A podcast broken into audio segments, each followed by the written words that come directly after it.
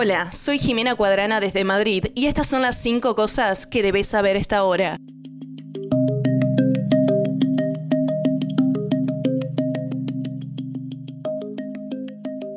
La policía está trabajando para determinar quién abrió fuego y qué motivó un tiroteo que mató a una persona e hirió a más de 20 al final del festejo por la victoria de los Kansas City Chiefs en el Super Bowl, lo que hizo que los aficionados vestidos con camisetas rojas corrieran, se refugiaran o atendieran a los otros en el suelo mientras las fuerzas del orden invadían el área. Se estima que un millón de personas se habían reunido a pocos pasos de Union Station al centro de Kansas City, Missouri, para el desfile y la celebración de la victoria. Los jugadores todavía estaban en el escenario cuando estalló el caos con el sonido de balazos. Varias personas recibieron disparos, incluidos niños, dijeron las autoridades.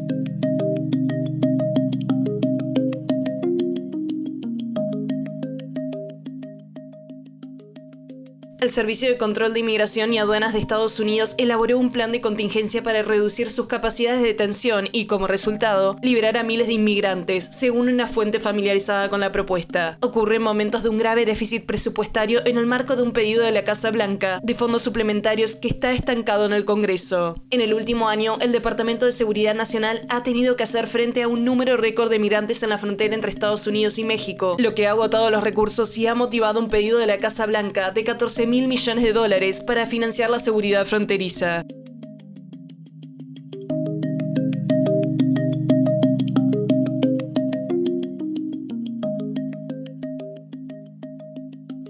Médicos y funcionarios médicos en el sur de Gaza dicen que francotiradores israelíes mataron a tiros a varias personas cuando intentaban abandonar el complejo médico Nasser en los últimos días. Un cirujano traumatólogo del hospital le dijo a CNN que vio al menos dos personas muertas por francotiradores este martes y más heridos por disparos. El ejército israelí ordenó la evacuación del personal del hospital, los pacientes y cientos de personas desplazadas que se refugiaban dentro del complejo médico y dijo que había abierto una ruta segura para que los civiles salieran. Pero al menos ocho personas que intentaban escapar por la ruta fueron atacadas a tiros este martes, dijo el cirujano, que pidió no ser identificado por razones de seguridad.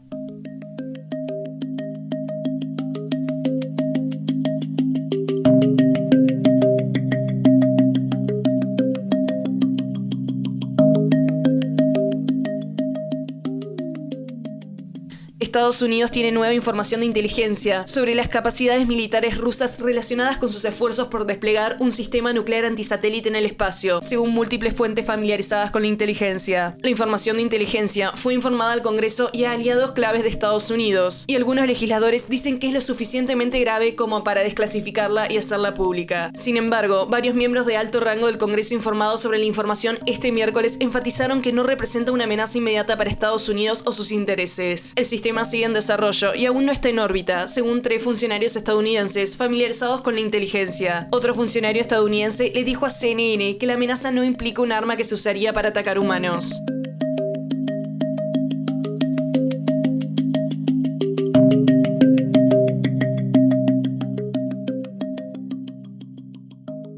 Módulo de aterrizaje lunar Odysseus se embarcó en un viaje histórico a la superficie lunar, con el objetivo de realizar el primer aterrizaje en la Luna de una nave espacial de fabricación estadounidense en cinco décadas. El lanzamiento sigue de cerca a una misión de aterrizaje lunar separada de Estados Unidos que fracasó en enero. La NASA aceleró el desarrollo de naves espaciales robóticas a través de socios privados para evaluar el entorno lunar e identificar recursos clave, como la presencia de agua, antes de intentar devolver astronautas a la Luna a finales de esta década. Odysseus despegó sobre un cohete SpaceX Falcon con 9 a la 1.05 am ET de este jueves, desde el Centro Espacial Kennedy de la NASA en Florida.